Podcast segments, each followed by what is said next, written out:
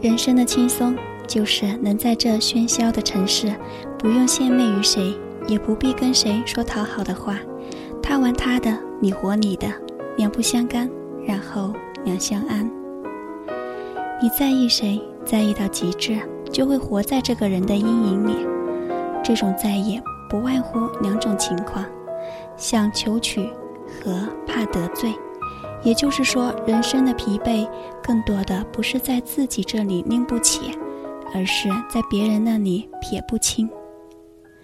别人成了自己沉重的彼岸。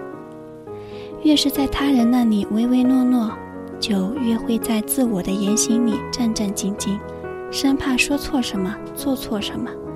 进一步畏首畏尾，退一步左顾右盼，是进亦忧，退亦忧。在这样的境况里，最累人的不是做，而是拿捏着分寸去做。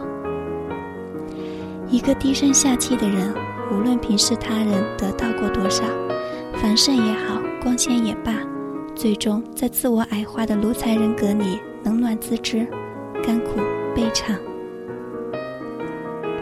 不是一路人，就不会在一个语言系统里；不在一个语言系统。就不会在同一个世界当中。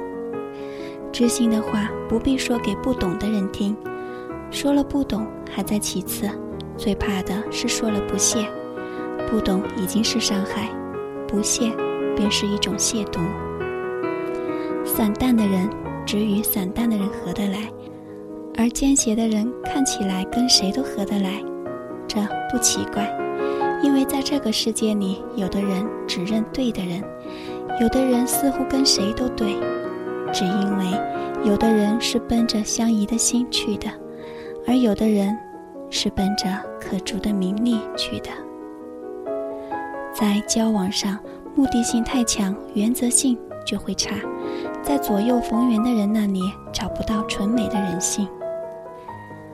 在这个世界，有些人看起来没几个可以合得来的人，他们不迎合，不投降。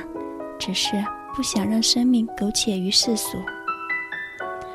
伟岸的人心中常常有一些孤傲，他们一世独立，想着内心孤独的清凉。每一个窝藏着的私心，都会影响到对他人公平的一个评判。一个人平庸点不可怕，变得八面玲珑才可怕。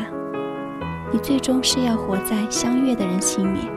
不为不值得的人去改变，不在飘忽而逝的生命过客那里留恋，也不必为了朵朵过云烟而烦扰。与其要别人看好，不如让自己活得好。